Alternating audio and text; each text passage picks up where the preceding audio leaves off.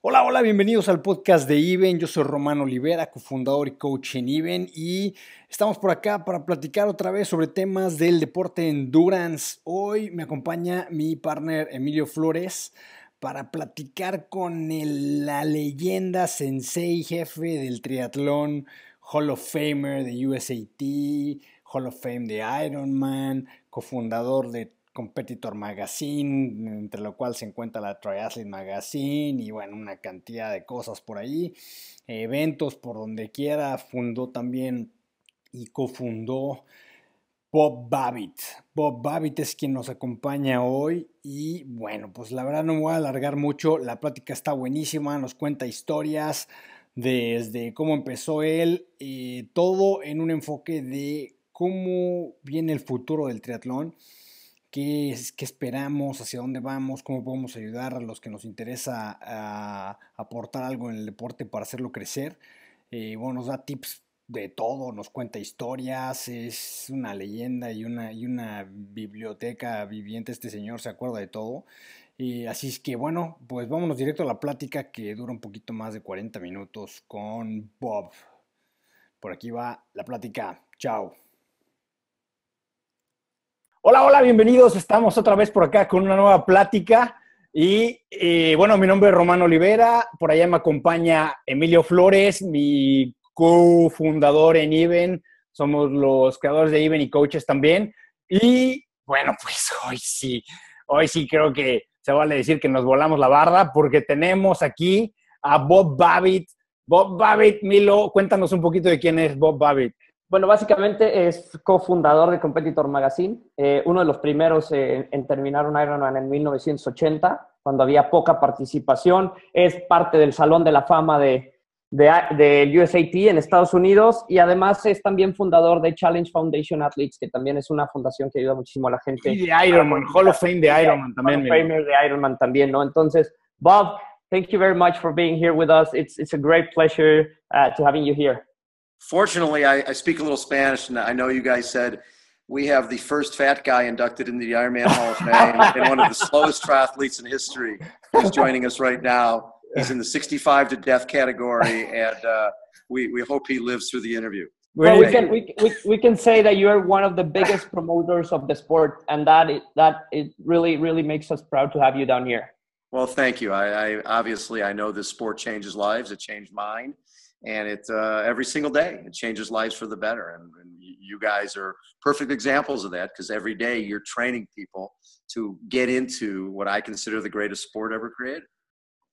Thanks thanks thanks for that and thanks for thanks for inspiring us all and and and you know through all the uh, through all the things that you've done in the sport and no wonder why you've uh, you're in the hall of fame of the sport. And you know you're pretty much the reference for a lot of people when it comes to understanding the sport. And this is where we want to go with this with this talk. And uh, we want to get a little feeling of where we're heading from here. Bob i, I guess uh, we'll ask you a little bit about where we come from but really we want to understand where the sport is heading. Like we hear a bunch of things. Uh, there's you know rumors about if the sprint triathlon is going to be the new olympic distance triathlon. Uh, are we ever going to have an ironman uh, at the Olympics? Uh, you know, uh, is is the Ironman really you know to keep growing, or are we to start seeing different things? Anyway, you know, just getting a, a feeling from for, uh, for where we're going, and well, I guess we could start from where we're coming from in order in order to understand where we're going, where we're heading, right? Sure. Well, where we started from, we, we started at you know, 1974 on Fiesta Island here in San Diego, the San Diego Track Club. guys who ran a ton. Back then, people ran 70, 80, 90 miles a week. And just for fun, they started this little workout where you you swam across uh, from you know this one island to another you got on your bike you rode around the island and, and, and these were you know cruiser type bikes and whatever you've had in the garage and then you'd run so you'd swim bike run it wasn't a real sport and then in 74 they put on the first triathlon and actually you know they're like oh gosh we're putting on this race we probably should have a trophy and so they called the guy who made the bowling trophies and said well can you you know do it put a runner or something on the top of it. and so they did. And, you know, the guy spelled it T R I A T H A L O N. And they're like, oh, oh, okay, I guess that's all right. So nobody really knew what they were doing. And I moved out to San Diego in 78 and found out about these little triathlons. And I really enjoyed them. And at that point, um, you know, was, was was living with a guy named Ned Overend who went on to become the world mountain bike champion. But this is so long ago, mountain bikes hadn't been invented yet. so he was working as a mechanic at a motorcycle shop. I was teaching school, and you know, we we read in Sports Illustrated in 1979 about this thing called the Ironman. It was like the Sports Illustrated was the Bible of it was sort of like ESPN back then, mm-hmm. and eight pages on this thing called the Ironman. And there only been 15 people in the race and 12 finishers. The winner came from right here in San Diego. His name was Tom Warren. He owned a tavern in uh, down by the beach in a place called Pacific Beach. And we had Ned and I had actually done an event he put on called the Tug Swim Run Swim. It was a half mile swim, a uh, a five mile run on the beach, and then another half mile swim. And he owned this tavern, so the idea was you finish the race, and finishing the race was was the first part of it. You ran from the finish to his tavern, and the key was the first 75 people got free breakfast. so you wanted to get your plate with runny eggs, and you wanted to be standing there with your breakfast when the 76 guy showed up and got nothing. You know that was that was sort of the whole thing. Did you? But do you guys have big, big ideas about this, or were you None. trying to make this a thing, or was it just no. a fun thing to do, or what? What? what, Yeah, it was just a fun thing to do. it was just, you know, we were. It was all play to us. It was running, and then you ride a little bit, and you run, but nobody was serious about it. Then um, after we read this thing about the Ironman, Ned and I decided, well, maybe we should, you know, try to do this thing. So to do it, we wanted to. Tr- you couldn't go online and figure out, oh, where how to sign up or anything. You you we tracked down Tom Warren, the guy who had won the race. And I called him up and said, Hey, Mr. Warren, sir, could you tell us how to do this thing and how to sign up and what do you do? And, and he goes, uh, Sure, Babbitt, why don't you come down to my office? And well, he told me to come down to his office and he gave me a location. And we get down there, there's no offices there. It's right across from the beach, and there's a, a motorhome with a bike on the back and a paddleboard on top and some some shoes tied around the side view mirror, and it's like I put my head inside, and he's like, "Hey, Babbitt, welcome to my office." That was his office. He had a roll of dimes uh, in the, in the motorhome. He'd, he'd use the payphone and call and order beer for the bar and tortillas, whatever else he needed. And then he'd go for a five mile run. And then he'd go for a paddle out in the ocean and go for a swim. So he was sort of, that was his lifestyle. He just sort of did that. And then all of a sudden, you know, he heard about the Ironman thing and he went over, won the race. So do it. Yeah. Ended up on the, the, you know in the Sports Illustrated, and that was what led Ned and I to oh this. So then we go back to this bar with Tommy to find out more about. It. I mean, how do you train for this? What do you do? And so he's telling us about the race and telling us about training and and as we're drinking, he's got a magic marker and every time he has a beer, he makes a mark on his arm. And we're thinking, this guy's a little out there, but he's also the he's our conduit to this weird sport. And we've got to find out more about this. So I'm like, Mr. Warren, sir, so you know, what's the deal with the magic marker? And he goes, Well, I have a little bit of a drinking problem and I make a mark on my arm every time I have a beer. When I get to my sleeve, I go home. At that point, we knew that we were in for something a little special. At his house, went to his house, he had a sauna and he had his bike in there and he'd ride five hours on his bike in the sauna. Well, that's what Lionel Sanders does now, so right. it sounds normal. Back then, it didn't look very normal. Crazy. It looked pretty weird. So we went out and we got bikes at a police auction. Mine cost $75. The whole back end had been charred in a fire. And I thought that you did the thing that you swam 2.4 miles, rode 56 miles, camped out, and rode back the next day and ran the marathon. So I had panniers, sleeping bag, and tent mounted on my bike so that, you know, I'd be ready for the race. I had no idea that you were supposed to do the whole thing in one day. so Ned got a bike at the police auction, and we both go over to this race. And the early Ironman was the Waikiki Rough Water Swim, 2.4 miles, and then the Around Oahu bike ride, 112 miles, and then the Honolulu Marathon, which was 26.2. And the, the story goes that John Collins and Judy Collins were at a Uh, they were at a post-event party uh, in '77, and there was an argument over who was the fittest athlete. Because Yeah. there was an article again in Sports Illustrated saying that Eddie Merckx, the Tour de France champion, was the world's fittest endurance athlete. Well, at this party, people are going, "Well, wait a second, is he really that much better than a swimmer or a runner?" You know. So John Collins gets up and goes, "We're going to find out once and for all who the fittest endurance athlete is. We'll take the Waikiki rough water swim, the Oahu bike ride, and the Honolulu Marathon. We'll put them together, and we'll call the winner the Ironman." Yeah, and he sort of forgot about it, and then this military guy kept coming up to him, and goes, "Sir, when are we doing that iron thing?" And I was like, "Oh, hmm, I guess we better do it." So you know, seventy-eight and seventy-nine, and John likes to say that he lost twenty-five dollars putting the race on in seventy-eight. He made twenty-five dollars in seventy-nine, so he retired even after he was done doing that. So Ned and I are now over in Oahu. Storms are are bashing the place. So the waves are actually about 10 feet up on the hotel where we're at the pre-race meeting. And Ned and I did all of our swimming in a 120 length in a mile pool, so we knew we were going to die. We're watching these waves break, and we're like, we're going to die. This is crazy. So the race director calls us in and says, Hey, everybody, ABC Wide World of Sports, based on that Sports Illustrated article, they happen to be on the island to shoot cliff diving on Sunday. And as long as they're there, they're thinking, Oh, we got our cameras. Maybe we'll cover this iron thing. And, but the problem was they had to cover the cliff diving event on Sunday. And the year before, the Ray Ironman had been postponed a day because of storms like this year. So he goes, Listen, I can't afford to lose ABC. I'm going to move the swim to a protected area called Ala Moana Channel so that ABC can shoot the event. Because if we wait and then the you know the, the storms turn out to cancel the swim or postpone us a day, I will lose ABC. So meanwhile, as you can imagine, with Dave Scott and all these Navy SEALs, they were all sitting there going, you know, what a wussy event. I can't believe you're changing it. It's, it's not really the Ironman without the Waikiki rough water swim. And Ned and I are like, thank God we're not going to die. So we get in, we get in the water on race day. And remember, they had crews back then. You didn't have, you didn't have aid stations. You had your own crew that would follow you around. So uh, my crew, as a school teacher, one of the kids I taught, her, her dad lived over there. And so they had a little Fiat convertible. I gave them my 20 loaves of Hawaiian sweetbread and Gatorade because who knew how to eat for this stuff? I mean, the longest ride Ned and I had done, we did a 20 mile ride. And because we'd been rock climbers, we had helmets with no holes in them. And so we kept thinking, 20 miles, my head felt like it was going to explode.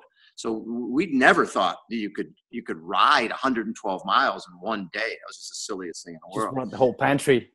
Exactly. So, anyways, the race starts and I'm swimming down, and you know, it's a four length swim now. You're swimming down, back, down, back. And on my way back on the first lap, I almost run into this guy.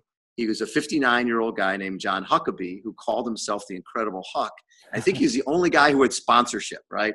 Acme Meat Company or something similar to a Rocky thing. Acme. Well, this guy's walking the entire swim because he can't. He's the he's a he's a marathoner. He's run the Athens Marathon three times in one day, but he has no idea how to swim.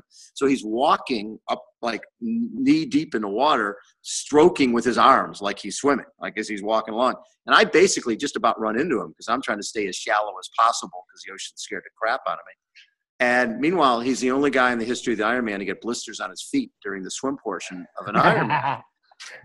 So we uh, get out of the water. I've got a Radio Shack radio on my handlebars. I'm wearing number three because I sent my $25 check in third. I've got beige shorts with a with a regular belt. Yes, and I had a long sleeve shirt with a pocket sewed on the back for all my Hawaiian sweetbread. And we get out there and start riding. I got a Radio Shack radio. I'm tuning it in, listening to tunes. And mile 25, my crew is out there on the side of the road. It looks like Tour de France. And I reach out for this bag, and it's a Big Mac, fries, and a Coke at mile 25, which was awesome. Mile 80, root beer snow cone. And then at the end of the bike, at the end of the bike, they had a bamboo mat laid out with a boombox, and they're playing, you know, mellow tunes. And they're like, "How about a massage?" I was like, "Oh, my back is a little That sounds tight." good. 45 minute massage between the bike and the run. 45. that, and I'm sure you guys train people with that. Make sure Yeah, you have yeah, your yeah. masseuse there. yeah, yeah. So then we start the uh, marathon, and they had a thing back then. If you lost five percent of your body weight, you were pulled out of the race. And so they had scales. So you had to get off your bike and get weighed. So, anyways, we start the run, and I get weighed, and I'm about mile four into the run, and I'd been eating my Hawaiian sweetbread and drinking Gatorade. You And. I get on the scale, and I, I could still hear the guys like, uh, "Can you give me that again? He's gained four pounds."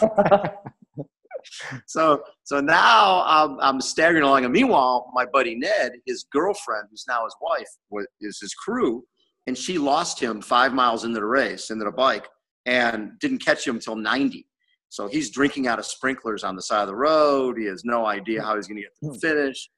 So now i'm running along and now i'm, I'm coming up diamond head. My crew is this is towards the end of the race and the crew is behind me in their convertible lighting the road because it's you know it's dark out.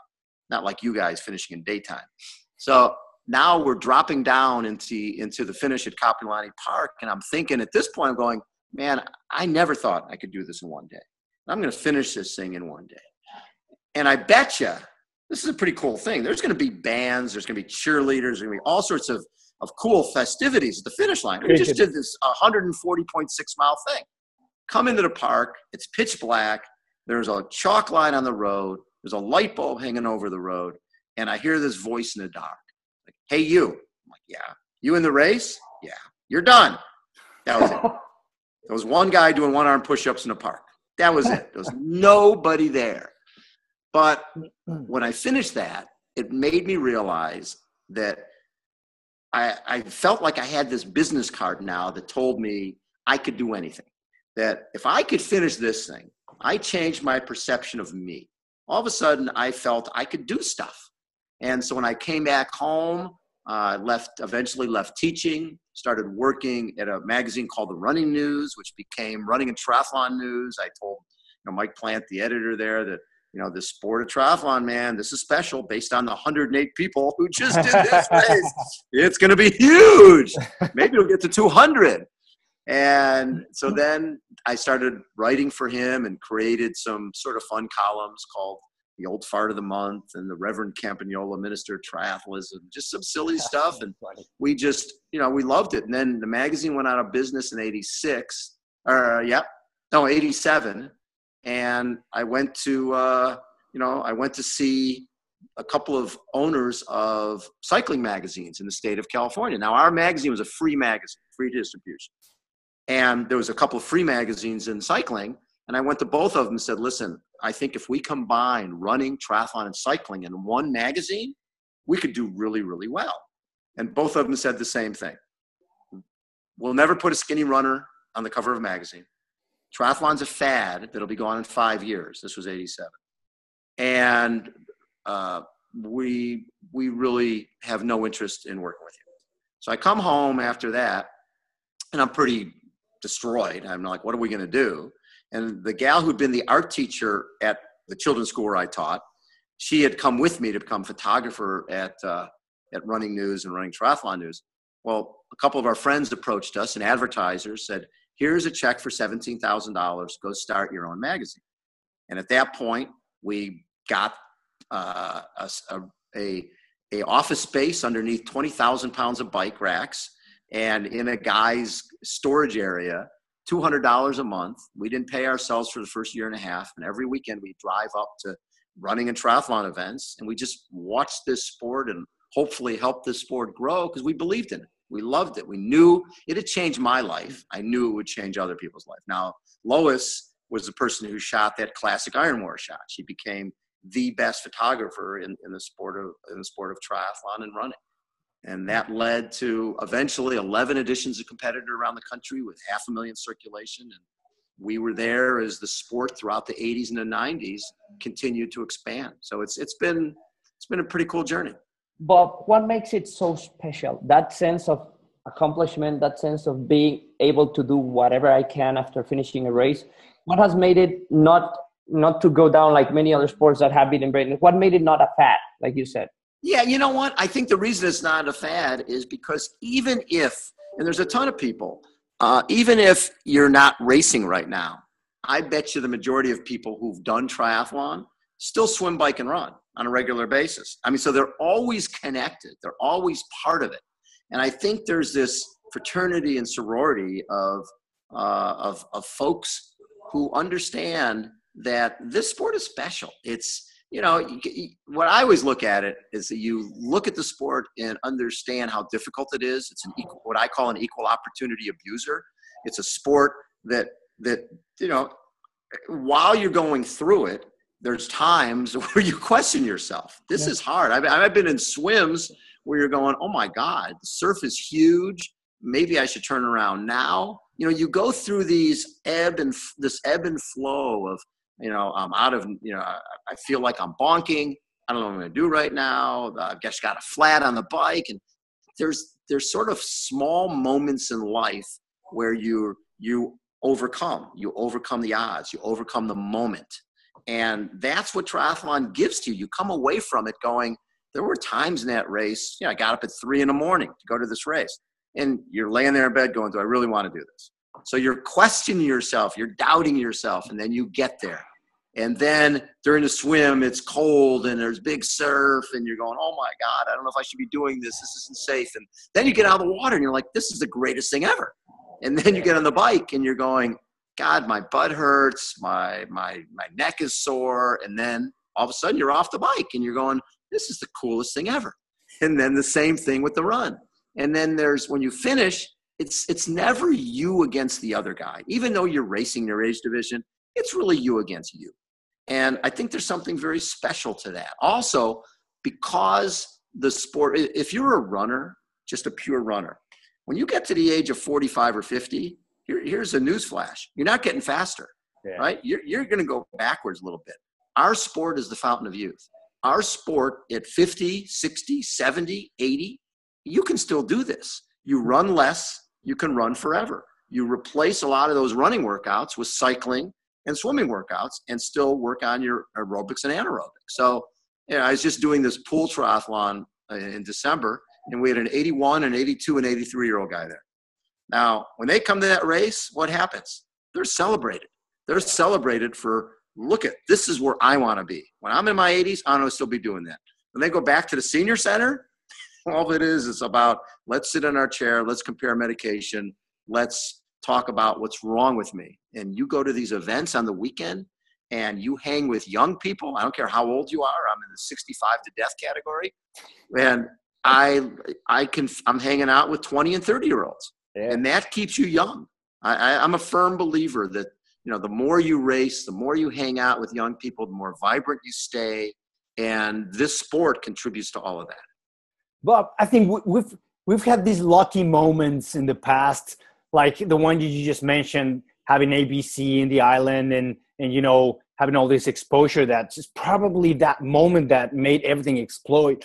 But then then we've also had some others like uh, you know the crawl and mm-hmm. the, you know the, like uh, uh, the Hoyts, uh, uh, people that have been really powerful to push yes. the message of what triathlon is, uh, get it out there, get the word out there, and, and how you know get people inspired.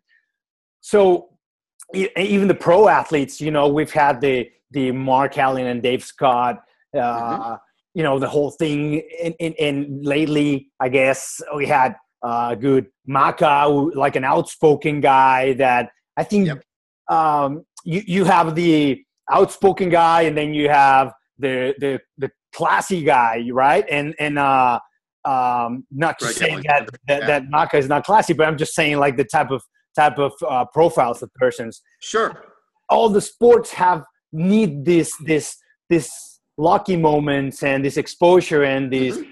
these characters so thinking about the future what do we need in the future what because because all these things in the future or even now i think they get a bit lost you know uh, with all the all the noise in the internet and all that so you can have remember just last year in cozumel the the brownlee brothers you know fainting. I think that five years ago would have been like massive, never ending. You know, it would have gone and gone forever, that story.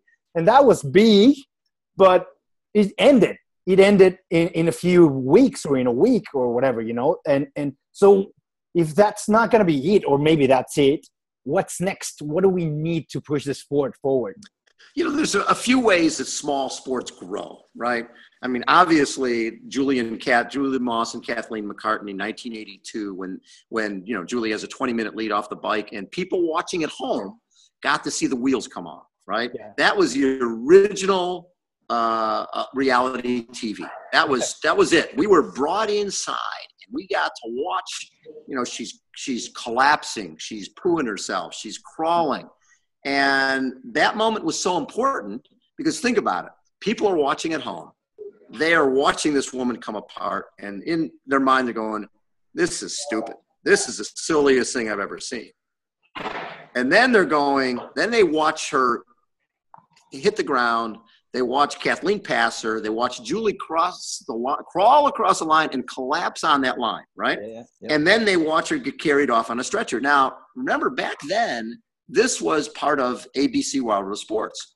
So while she's going off on a stretcher, they go to uh, ice dancing. They go to a roller, you know, uh, a barrel rolling. They go to another sport.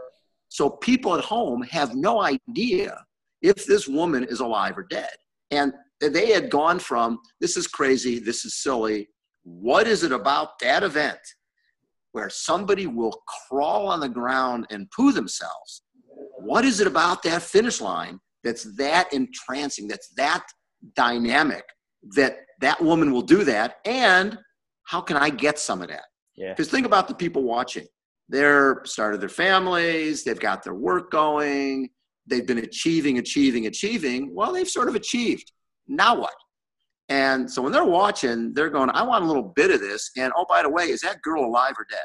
So back then we had this those things called switchboards where people would call in right? They're calling into the to the abc wilder sports the abc offices and the lines are lighting up because again people don't know if she's alive or dead.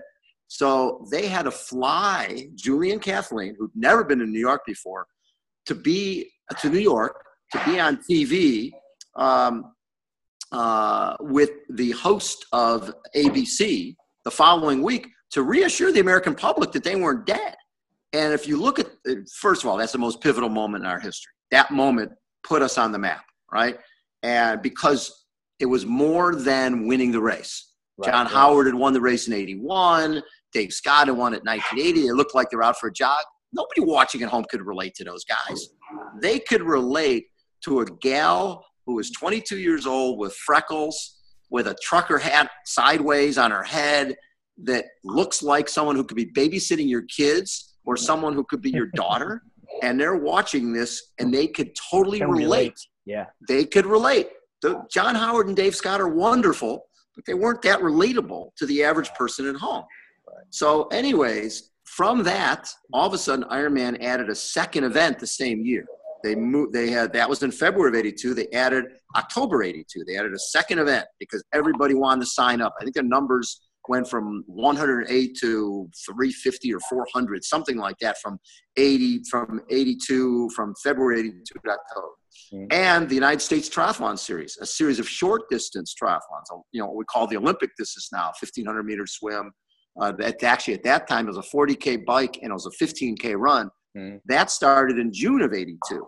So all of a sudden, people, the sport that nobody had heard of before, now you've got an option in a number of, of cities to do a lightweight Ironman event, right? Here's a triathlon. Here's triathlon. So triathlon got more exposure from that than ever before. And so then ABC had a formula. We need to tell a story that will resonate. So when they didn't have a Scott, Mark Allen, who two great athletes trying to kill each other, you needed a you needed other stories. So you had Dick and Rick Hoyt, you had Sarah Reinertsen, we had Rudy Garcia Tolson uh, from, from CAF, David Bailey and Carlos Moleda, two wheelchair athletes. You know what it comes down to? Rivalries sell. Ma- mainstream media guys, mainstream sports guys don't know anything about triathlon. They don't think, know anything about cycling. They don't know anything about running. But they do know rivalries. When you have two athletes who both want the same prize, and there's very much very little in the way of prize money in those events and either you win or you get nothing, basically. And two people are going for that same prize. That is that's something people understand. And the reporters who don't understand our sport can tell that story to the mainstream uh, mainstream person who's reading about a sport they don't know anything about, but they do know these two guys, Mark Allen and Dave Scott. Mark wins every race in the world. Dave Scott wins in Kona. And mm. they're not good friends with each other. There's only three TV networks, and ABC every year watch shows this. Basically, it's it's it's like I Love Lucy. They're in reruns. Here's Dave Scott and Mark Allen. Mark Allen's going to get a big lead, and guess what? Dave Scott's going to run him down again. And that happened, you know, in '84 and '86 and '87. So every year, people were watching this thing. One it was in Hawaii, and they're sitting in Cleveland. You know, uh, uh, this it shows airing in in February. So everybody is inside watching this beautiful scenery from Hawaii, and they're watching that recurring battle between Dave Scott and Mark Allen. Plus the storylines, the Dick and Rick Hoyt. What would a father do for his son? That's certainly way more universal than you know uh, Dave Scott winning a race by 20 minutes. They they can relate to what a father would do when he's told his son is a vegetable and they should, you know, he should be institutionalized. Instead, he was going to take his son and live. And that changed everything. Again, those were those were stories that the person could identify with. They could identify with Julie Moss, they can identify with Dick Hoyt, and that helped our sport. And, and it didn't just help Ironman it helped the sport right expand around the world and i think there's 45 full ironman events now yeah, over 100 crazy. ironman 70.3s you know, I think we have 4,000 events in the U.S. alone, and you guys, and you know, in Mexico and South America yeah, and over Australia. It's a race every weekend over here, you know, like exactly, and that's actually the the issue. As I said earlier, we were talking about this before we went on air. The endurance entertainment marketplace with running, triathlon, cycling, mountain biking, color run, X, color run, and Spartan race and Tough Mudder. It's a bigger pie of people putting on numbers than ever before but the sport of triathlon has been a little flat and down the last few years. We're getting less of it. And yeah. my feeling is that, you know, we have to work harder, right? Because you, you work, we're competing with some of the negatives that go with our sport or the, some of the challenges of our sport. The swim for the average person, you've got cold water, you've got current, you've got kelp, you got big fish, you got someone playing bongos on your head, you got waves. glare, waves, everything that's negative. If, if the three of us go for a run and we get tired, we can stop and walk. If we're cycling and get tired, we stop and walk. If we're out in the ocean, we get tired, we die. That's a problem. So it's it's understanding. I'm a big proponent of pool triathlons, where the three mile run, 10 mile bike, 150 yard two minute pool. Get people in, let them have success. Warm water, uh, lifeguards, lane lines, people can get into this brand new sport. And that becomes what I call our gateway drug. New people in, and then what do they need after they get in and they love it? Training, equipment. Everything starts with events. You know, I, I always, because yeah. when we had, you know, we had half a million circulation and 11 editions of competitor. And our business philosophy was if the events in our region were successful, if we work with those events to help them be successful, then the retailers the guys selling the bikes, the guys selling the running shoes, they're going to be successful because when you're racing, you're tuning up your bike more. You're buying a new bike more. Yep. You know, it used to be the year ended with Ironman in October. It didn't start here in California until May with Wildflower. So what do those bike shops and what do the manufacturers do during the winter? They starve. So the key was we needed to create more events and work with race directors to create more events. And those more events led to more retail. More retail led to manufacturers going, God, there's a lot of events and people racing in Southern California. We should invest more in that region. And hopefully that led to more ads in Competitor Magazine and Competitor Chicago and Competitor New York and all the brands around the country. But it all starts, and I think it still does, more, you know, of events and successful events and, and understanding that social media is great and doing analytics on millennials is great, but nothing beats hard work. Nothing beats putting on swim clinics. Nothing beats getting people out and trying the sport on for size and realizing we know, all three of us know, if we get somebody into a race, they're going to be part of our family forever. Yep. yep. Perfect, Bob. Uh, just to close it a little bit and, and we know uh, our sport is very inclusive. Uh, we would like to just point out, tell us a little bit about CAF Foundation. Uh, oh, sure. And how it started and how did, did those guys get into triathlon uh, and, and what's your feeling about that? Sure. So 1985, there was a guy named Jim MacLaren who was a 300 pound football player at Yale. And he was taking acting classes in New York City. And he's on his motorcycle going to class when he gets, by, gets hit by a bus thrown 90 feet in the air, dead on arrival. Uh, he ends up living and finds the sport of triathlon and running, reinvents himself and as a lower leg amputee. And he runs a 316 marathon as a lower leg amputee. He goes 1042 in Kona. And what's amazing about that is we're not talking on the high tech prosthetics, the C sprints that you see now. We're talking uh, walking leg. So it, it, was amazing, and he motivated a ton of people. Well, I met Jimmy through a competitor. He was coming to Ironman. He was running marathons. I was covering him. He got sponsorship. He was traveling the world. He was sort of an ambassador for challenged athletes back then. Well, then eight years later, he's racing in Orange County, California, and a van goes through a closed intersection, hits the back of his bike, propels him headfirst into a pole, and a guy who's already an amputee becomes a quadriplegic. And at that point, myself and a close friend named Jeffrey Essakow and another friend named Rick Kozlowski got together and our goal was because I'd covered a lot of wheelchair athletes through competitor. Uh, it, it just what these guys overcame always inspired me, and I knew it would inspire our readers. So when Jimmy was injured, we decided to put on a little triathlon, and the goal was to buy him a wheelchair that buy him a a van that he could drive with his hands. And from from covering those wheelchair athletes, and I'd ask them, "What's was the worst part worst part about becoming paralyzed. And they'd be like, you know what?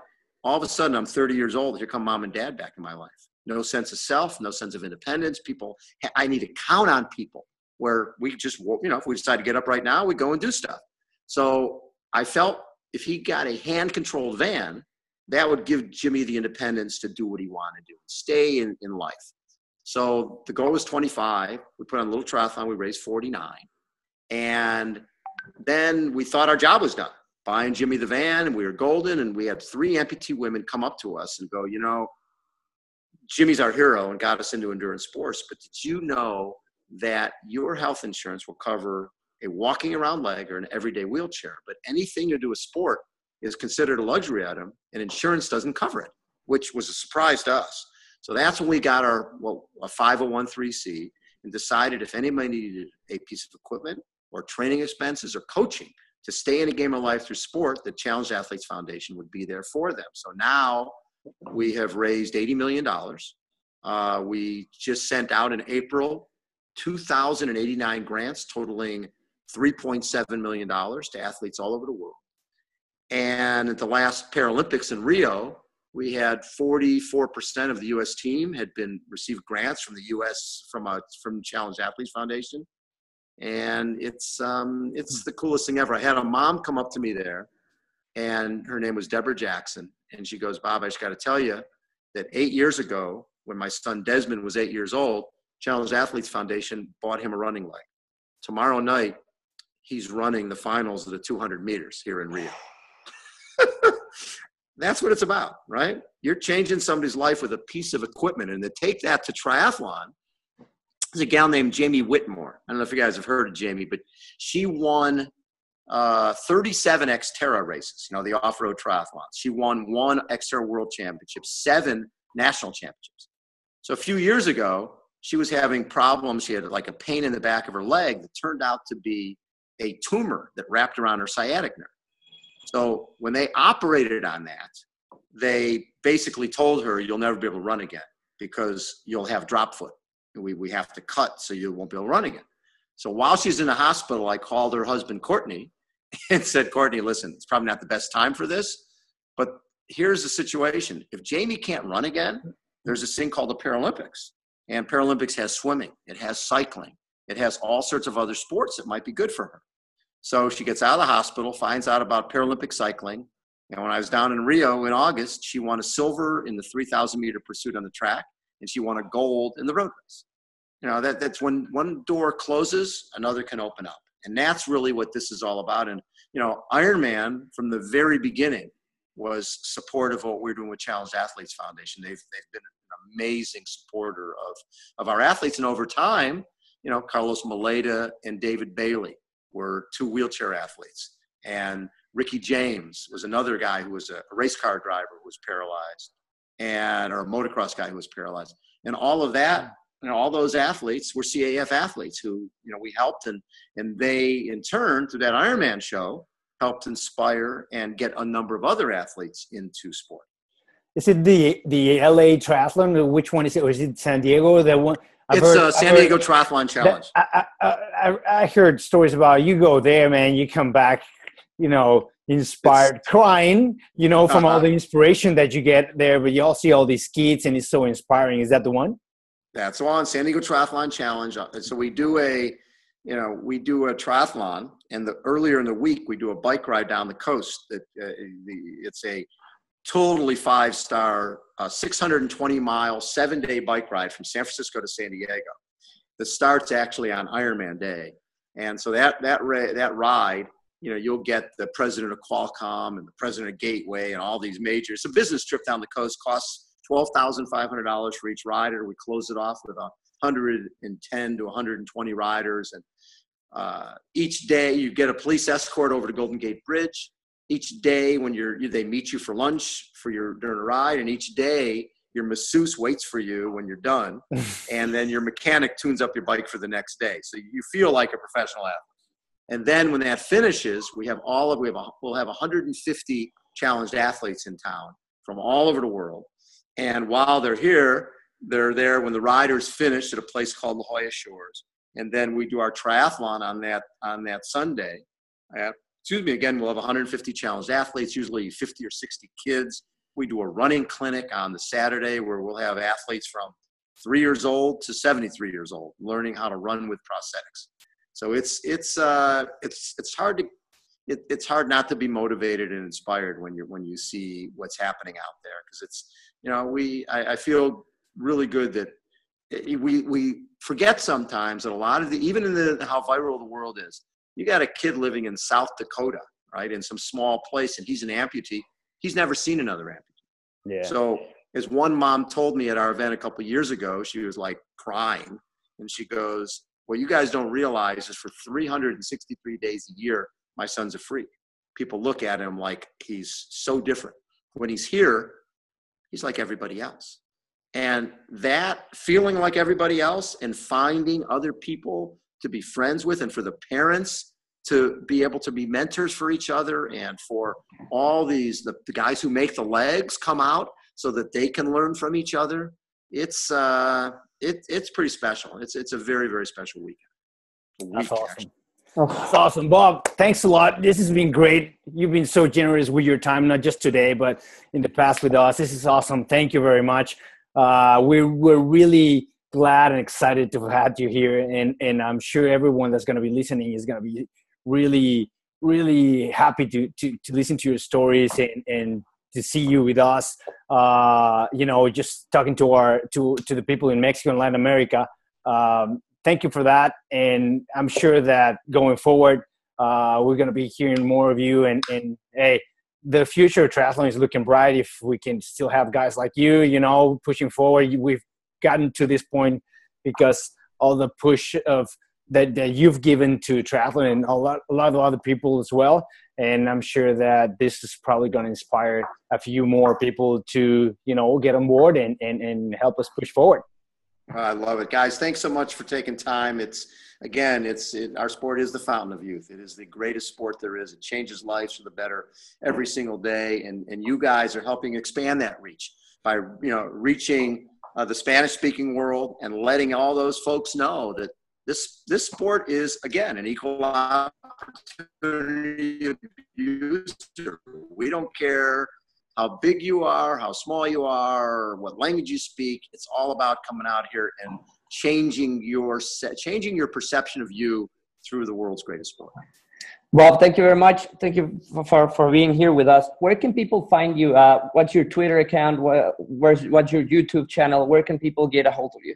The best is just going to babbittville.com. We've got, uh, you know, podcasts going back forever. Um, just really really fun stuff. Uh, interviews with you know Ironman champions, CAF athletes, you name them, pretty much everything. And then you know we do our Breakfast with Bob show uh, that will be will be back in Kona. I think we did 56 interviews this last year uh, during that week, and it's a blast. And then we'll also be at the Boston Marathon. We'll be a challenge uh, at the at the World Championships. It'll be up in Penticton and a number of other spots throughout the year. So I'm, I'm very excited about where we're where we're going. And probably the easiest thing is just Babbittville.com. Perfect. Perfect. Thank you very much, Bob. Thanks, My pleasure, guys. Thank you. Bye. Bye.